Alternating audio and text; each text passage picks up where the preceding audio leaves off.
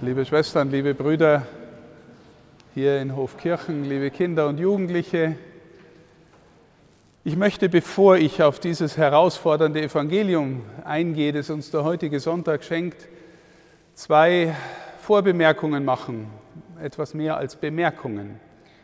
Sie alle wissen und sind davon informiert und vielleicht auch davon betroffen in der Frage, wie es mit unserer Kirche weitergeht. Sie alle wissen um diese Herausforderung, der wir uns stellen, die Herausforderung des sexuellen Missbrauchs, vor allem jetzt, nachdem das Münchner Gutachten veröffentlicht worden ist, wo dann auch nochmal Papst Benedikt im Fokus steht in der Öffentlichkeit. Ich möchte sagen, dass diese Erkenntnisse, die daraus gewonnen worden sind, natürlich fürchterlich sind. Zu erkennen, dass die Kirche über lange, lange Zeit nicht Betroffene im Blick gehabt hat, eher die Institution und die Täter schützen wollte und äh, weggeschaut hat und äh, vertuscht hat, und zwar über einen langen Zeitraum. Das ist wirklich fürchterlich. Und es ist eine Art Waterloo oder eine Art Kernschmelze für die Kirche in unserem Land, aber vielleicht auch für die Kirche weltweit oder zumindest im, in der westlichen Welt, weil so nach und nach die Dinge herauskommen. Wichtig ist mir, dass es so viele gute Mitarbeiterinnen und Mitarbeiter in der Kirche, auch Priester gibt, die treu jahrzehntelang ihren Dienst tun. Ja, die also, ich bitte, dass wir nicht in einen Generalverdacht fallen. Wichtig ist mir auch zu sagen, dass die Kirche seit 20 Jahren und mehr noch und genauer seit zwölf Jahren versucht, alles zu tun, damit die Dinge nicht mehr passieren.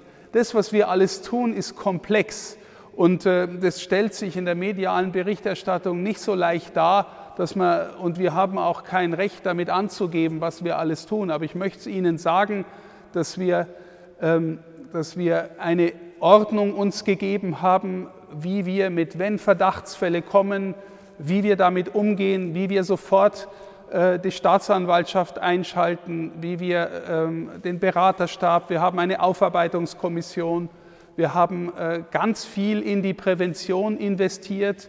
Ähm, in allen Bereichen, wo Menschen mit Kindern und Jugendlichen arbeiten, wird äh, präventiv gearbeitet, werden Menschen ausgebildet.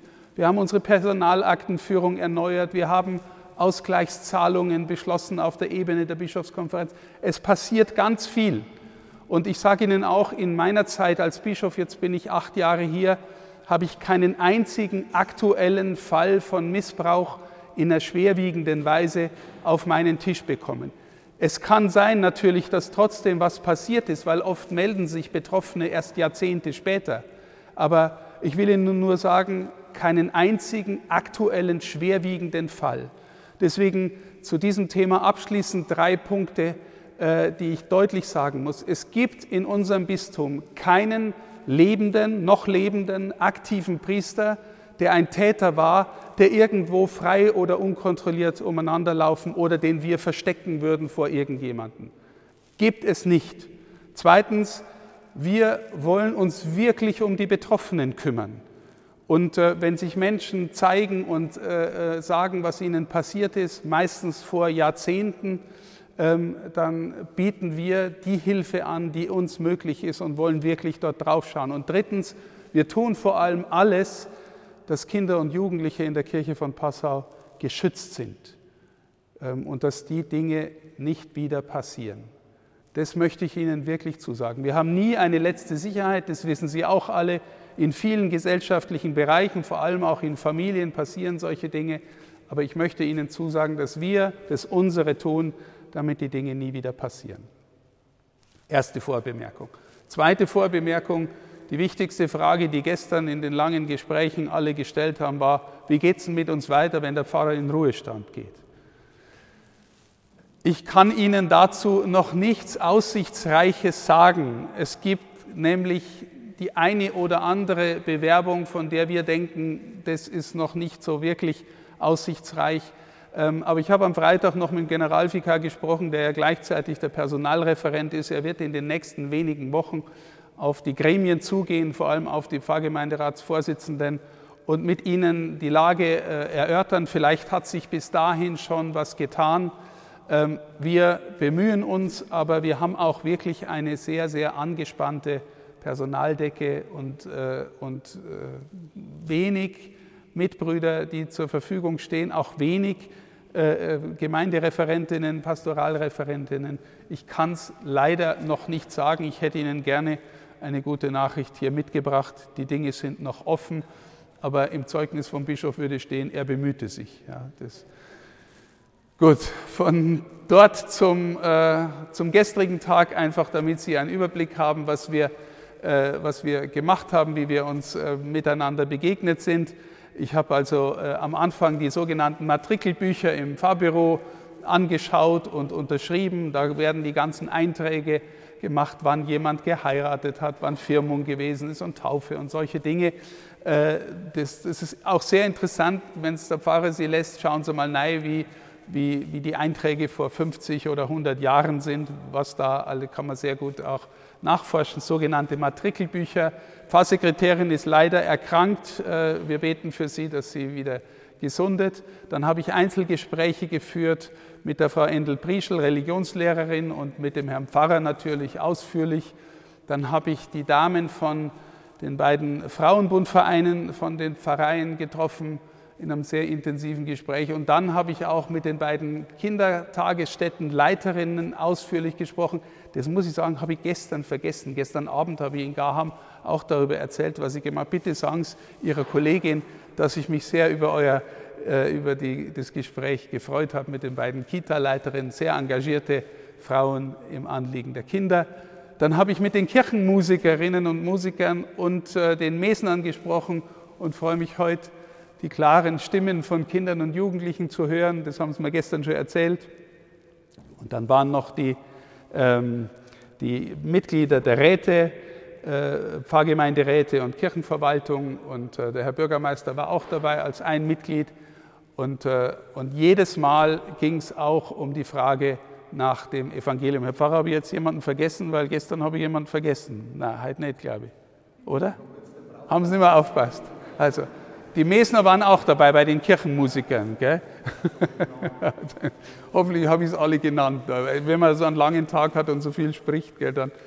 Aber, und das war wirklich das Schöne, wir haben erstens sehr offen gesprochen über die ganzen Fragen und Herausforderungen, die die Kirche hat. Aber wir sind immer auch irgendwie zu dem Kern gekommen, von dem uns das Evangelium heute berichtet. Ich habe das nicht ausgesucht für heute, das ist der heutige Sonntag, da legt uns die Kirche dieses vor. Und wenn man da mal schaut, was da drin steht, meine Lieben, dann müssten wir äh, ehrlich sagen, absolute Überforderung, oder? Absolute Überforderung. Also tut denen Gutes, die euch hassen. Äh, betet für die, die euch verfolgen. Liebt eure Feinde. Ja, wer, wer, wer kann denn so leben? Das, also der natürliche Mensch in mir, wenn mir einer irgendwie was Böses tut, da kommt doch sofort äh, der Rachegedanke. Ich hau ja Mauer nicht drüber. Haltet die andere Wange hin.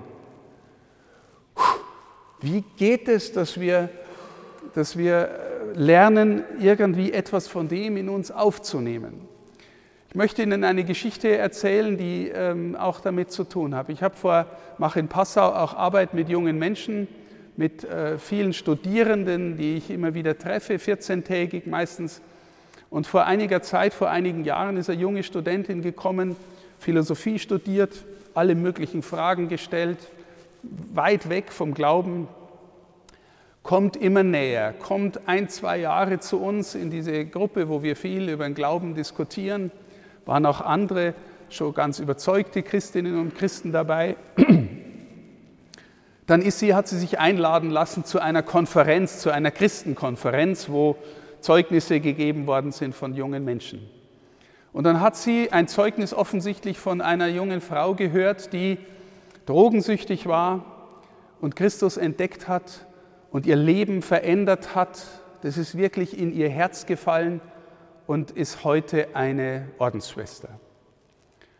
Und die junge Frau kommt zu uns nach Hause zurück und hat gesagt, sagt einmal, warum hat mir denn nie einer gesagt, wie sehr Jesus mich liebt?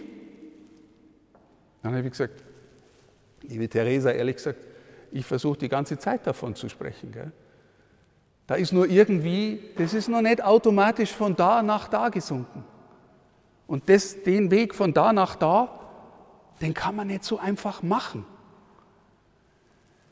Aber ich sage Ihnen auch, die junge Frau, die noch so vor wenigen Jahren die skeptische Philosophiestudentin war, ist heute, hat sich einer äh, Vereinigung angeschlossen von jungen Christinnen und Christen, die zwei Jahre ihr Leben hergeben, an Universitäten gehen, mit Studenten leben und sie versuchen einzuladen in die Freundschaft mit Christus.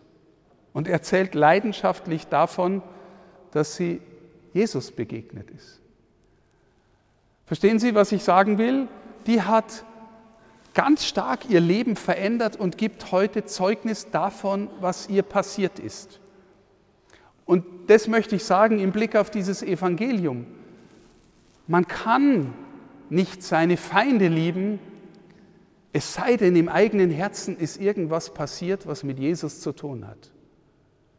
Man kann nicht maßlos vergeben, wie es Jesus einfordert. Gell? Der Petrus stellt ihm die gescheite Frage, Herr, soll ich siebenmal vergeben? Und fühlt sich wahrscheinlich schon ziemlich gut dabei, was er alles kapiert hat. Und Jesus sagt, na, nicht, nicht siebenmal. Siebenmal, siebzigmal, immer und immer und immer wieder sollst du ein Mensch sein, der in der Lage ist zu vergeben. Stehen Sie, das kann man nur tun, wenn man irgendwie berührt ist von einer Gegenwart, die in Person die vergebende Liebe ist. Das Kreuz, das wir verehren, ist der Ausdruck vergebender Liebe für die ganze Welt. Jetzt können Sie sich sagen, brauche ich überhaupt Vergebung? Muss ich sagen, ich schon. Weil in mir kämpft schon auch der alte Egoist der gerne Dinge tut, damit er viel Anerkennung bekommt. Aber ich weiß, wenn ich die Dinge tue, damit ich viel Anerkennung bekomme, dass ich dann nicht automatisch der bin, der Gott gefällt. Weil Gott will, dass wir liebesfähig werden, einfach so. Magst du den anderen nur, wenn er dich auch mag? Hier steht, das tun alle den gern haben, der dich auch gern hat. Dann, das, das tun alle. Bist du ein Christ, bist du eine Christin? Dann geht dein Zeugnis darüber hinaus. Verstehen Sie, das ist eigentlich unser Zeugnis. Und dann haben wir zum Beispiel gestern in einem Gespräch mit den Räten, haben dann, kam dann so, habe ich auch so ähnlich geredet wie jetzt und dann kam zurück, ja, Herr Bischof, jetzt sinngemäß, gell? ich tue jetzt ein bisschen vielleicht Karikatur davon, ja, Herr Bischof, was soll ich denn noch alles tun? Jetzt sagen Sie, soll ich mich auch noch ausführlich mit Jesus beschäftigen. Okay, jetzt tun wir schon das und das und das und das. Jetzt soll ich das auch noch machen. Verstehe ich ja auch. Gell? Aber ganz ehrlich gesagt, diese Frage, wer ist Jesus für dich, ist für einen Christen eigentlich die wichtigste Frage seines Lebens. Wissen Sie, in dieser Frage, wenn wir da hinkommen und spüren, er ist der, der mein Leben heiler machen will, ganz machen will, der mich liebesfähig machen will, der mich vergebungsfähig machen will. Wenn das stimmt, dass der mich neu machen will, dann ist es die wichtigste Frage meines Lebens. Weil dieses Neumachen hat auch etwas damit zu tun, dass wir in die innere Verbindung kommen mit dem, der das Leben überhaupt ist. Weil unser biologisches Leben, das wir alle haben, das führt vom Moment der Geburt an zum Tod. Das geht auf den Tod zu, auf den biologischen Tod. Das Leben aus der Taufe, wenn es denn ein Leben mit Jesus ist, führt vom Moment der Taufe an ins ewige Leben. Und Christinnen und Christen sind Zeugen, dass sie irgendetwas von diesem Leben schon in sich haben und ahnen, dass es nicht tot zu kriegen ist.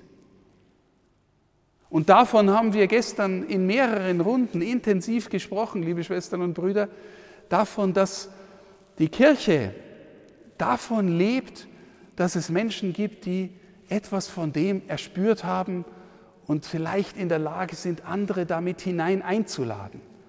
Dass sie auch in diese verwandelnde, frohmachende Erfahrung hineinfinden. Dann sind wir auf den Unterschied zwischen dem Dringlichen und dem Wesentlichen gekommen. Also das Dringliche, das kennt jeder von Ihnen. Jeder und jede. Das Dringliche ist, was sich jeden Tag aufdrängt, was man halt alles machen muss. Oder manchmal, was man meint, was man alles machen muss. Und das Wesentliche ist eigentlich das, wovon das Dringliche nachher getragen wird. Ein Beispiel. Zwei Eheleute. Beide haben wahnsinnig viel zu tun. Beide sind vielleicht berufstätig und sagen, ja, wir, wir ackern doch den ganzen Tag und, und dann äh, sorgen wir dafür, dass wir unser Haus abzahlen und dass wir irgendwie, dass unsere Kinder mal in Zukunft gut geht und wir, wir arbeiten und arbeiten und hängen uns nein. Das ist alles dringlich. Aber wenn dann für das Dringliche die Begegnung zwischen Herz und Herz nicht mehr stattfindet, wenn die nicht mehr miteinander Quality Time verbringen, wie man heute neudeutsch sagt, Beziehungszeit, Lebenszeit, Herz zu Herz. Wann hast du mal wirklich Zeit für mich, für dich, dass wir, dass wir spüren, wie es uns geht?